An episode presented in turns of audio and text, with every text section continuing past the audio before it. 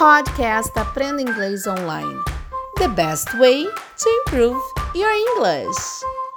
Hi guys, hello, welcome. Eu sou a Teacher K e estamos começando mais um episódio do podcast do Cambly, que é a maior e melhor plataforma de inglês online.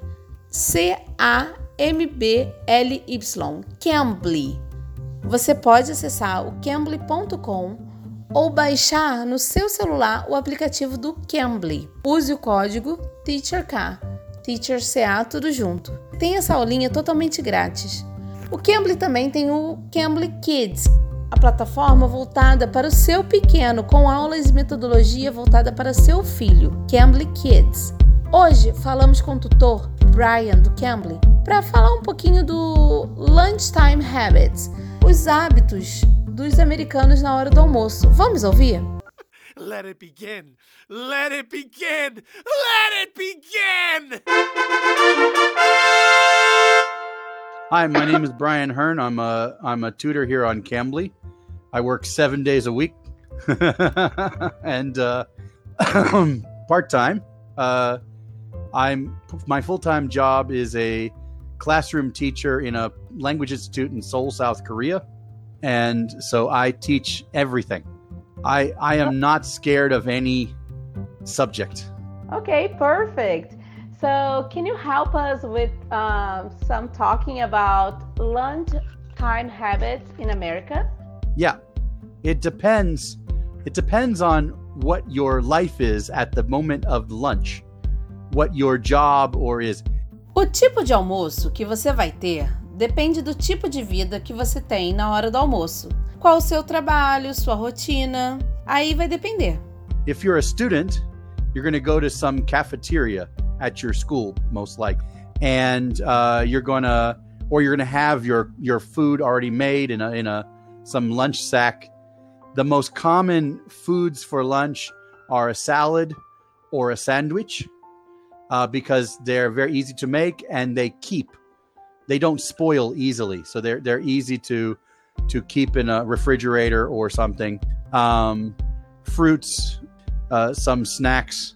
Se você for um estudante, provavelmente você almoçará na cantina da escola. As comidas mais comuns são saladas ou sanduíches, pois são fáceis de manter fora da geladeira, não estragam com facilidade.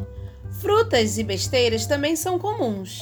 Uh, children like to eat all snacks during their lunch. Um, one thing that you can see in films, in American movies with children, is that they'll be like, fruit roll ups. Aw, I only got this stupid apple. I like apples. I'll tell you, I'll give you my fruit. They'll trade. They'll trade food. And of course, their mothers don't know any of this, you know.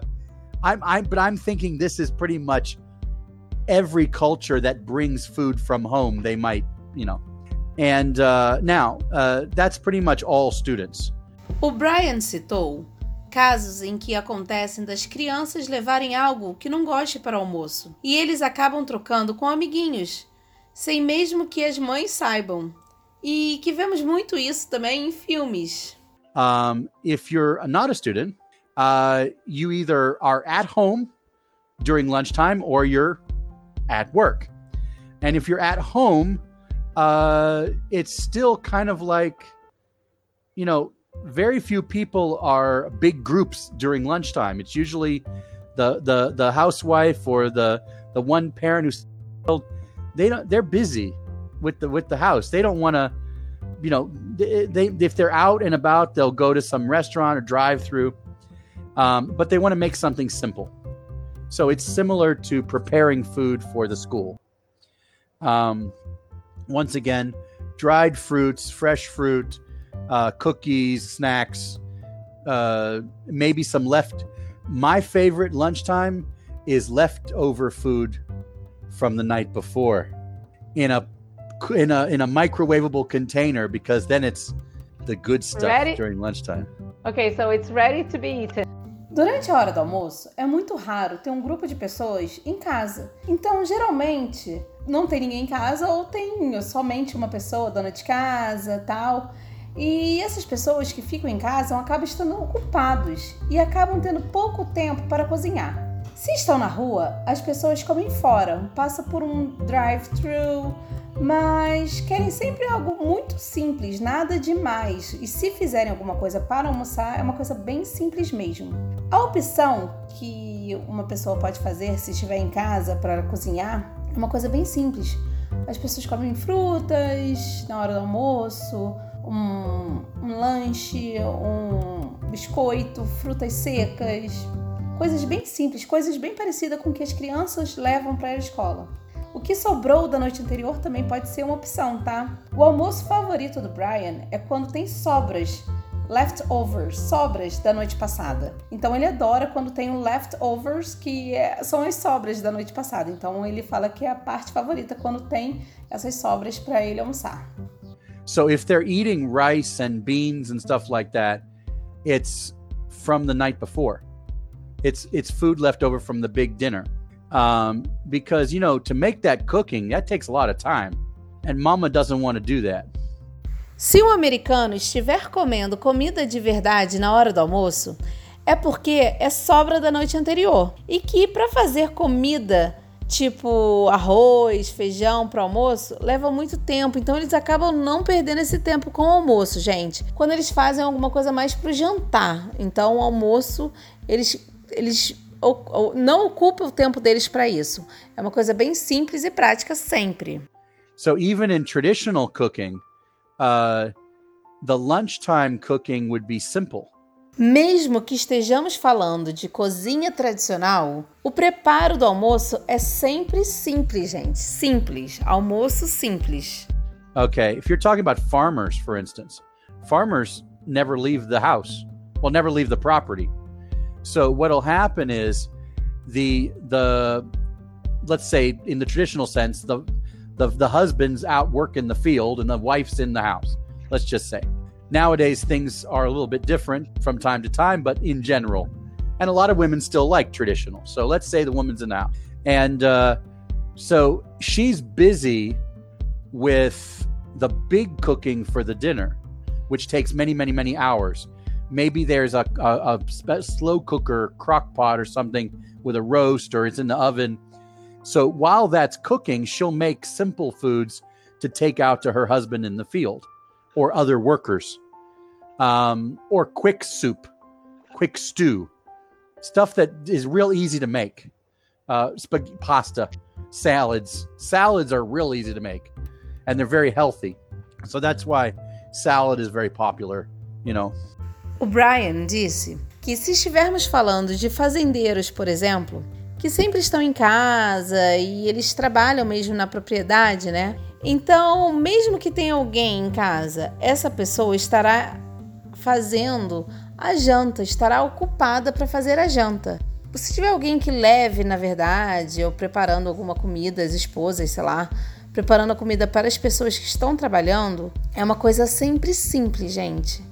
Para levar para as pessoas que estão trabalhando, tal. então é uma coisa bem simples para os maridos que estão no campo trabalhando. As esposas preparam coisas simples eles preparam sempre assim uma sopinha, que é rápida, um ensopadinho, uma soup, uma sopa, um stew, um ensopadinho, coisas bem fáceis de fazer.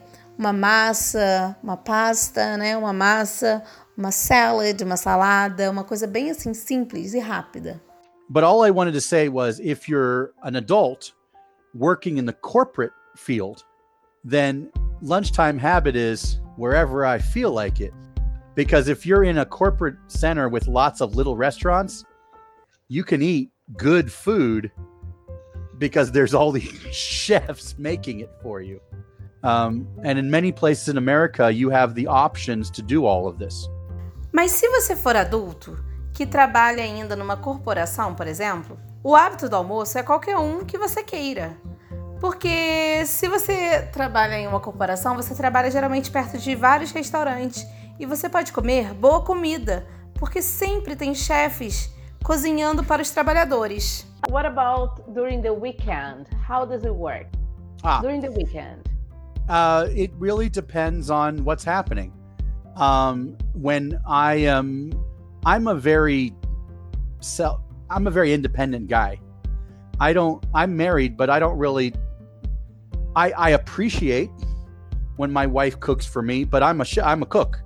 My grandmother taught me how to cook when I was very young. She said, "Your mother is a terrible cook, so I'm going to teach you how to do it." The point was, my grandmother taught all of her grandchildren to cook, and male or female, and she was very traditional, very traditional uh, American housewife. But she wanted everyone to know how to cook because she figured if she figured that most girls would probably end up cooking for their families in in the long term, even in the changing society of the 1970s and 80s. Okay. But even if men marry a woman who likes to cook, a man needs to know how to take care of himself because it may be a while till he gets married. And and and then he can impress a woman too by his skills. So my that's my grandmother would teach. So I learned how to make all kinds of food. So on the weekends, I like to grill. I like to go outside and do slow cooking. So what we would do is I had a smoker, a large machine, and we put big racks of meat that would cook very slowly. But next to it was the fire, the flame, and we would cook hot dogs and sausages over the flame. So we had the fast cooking the slow cooking, or we'd have a wood fire um, if we were traveling, it would be like preparing the kids for school. You know, we make a picnic lunch, sandwiches and snacks and fruits and vegetables and you know little little little cut carrots and um, it's the weekend week time off lunch is just whatever you can make because yes, you have more time, but you're relaxing. And if it's weekend, I don't know about you, but I'm very busy on my weekends. I travel, I do projects around the house. I'm building a new Lego set for my classes. I'm I'm there's all kinds of things I'm doing on the weekends because I'm not in class. I'm studying. I have to study Korean language on the weekends. So I'm I never I, I never have a weekend. Eu perguntei sobre o almoço nos finais de semana. Ele disse que, como todos têm uma semana bem ocupada, acaba ficando cansativo cozinhar. Então eles acendem a churrasqueira, fazem hambúrgueres, hot dogs, qualquer coisa que queira fazer, pois por mais que tenha mais tempo, eles estão relaxando, que eles preferem usar para relaxar, não para ficar na cozinha, entendeu? Caso a pessoa esteja viajando no final de semana, Muitos fazem sanduíches, comem frutas, algo bem prático e simples. I know very few people who who like do a big fancy lunch on the weekend. If it's a party, maybe, but then there's no dinner, you know. O Brian também falou que conhece pouquíssimas pessoas que fazem almoço nos finais de semana. Se só se for uma festa, por exemplo, mas também quando eles fazem almoço para festa, acabam não fazendo para o jantar. That is a, a major tradition. Uh, we would call it Sunday lunch, and you'd go to the grand. Well, you could be the grandparents, uh, depending on how elderly grandma is. Um, but it was always a host, uh, and it's always usually a, one of the females, one of the the the whoever the current matriarch is. Okay, and she wanted to bring everybody into her or whoever's the richest and has the biggest house that's another one, you know. um, but yeah, you have a Sunday after church, so everyone meets at church. Um, usually, the tradition in my family was we all went to the same church, but when it was your week to host, nobody went to that family didn't go to church okay. because that family would prepare the meal. So that way the meal was always ready right then. However, in America, we have a new tradition that allows the whole family to go to church. We call it the buffet, especially Mother's Day. Mother's Day was always full because mama was not going to be cooking that day. You know, Father's Day, stuff like that. Um, so, yeah, the Sunday lunch is a tradition from Europe that was brought to Brazil and America many things are very similar between Brazil and America.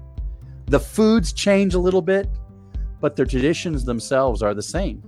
Take Thanks care. Thanks a lot. You too. Bye bye. Bye bye now. Essa foi a nossa conversa com o tutor Brian do Cambly, que falou um pouquinho sobre o lunchtime deles, a hora do almoço, né? A tradição da hora do almoço. Então podemos entender que eles são bem práticos e rápidos na hora do almoço. Uma saladinha, um sanduíche, coisas que não levem, que não gastem muito tempo do americano, tá, gente? Então, assim, praticidade, mesmo que eles tenham tempo, eles vão deixar isso para uma janta, uma coisa que eles podem perder mais tempo é para janta, tá bom, gente? Eu sou a Teacher K e aguardo vocês aqui no próximo episódio. Take care, bye! You can! You can be!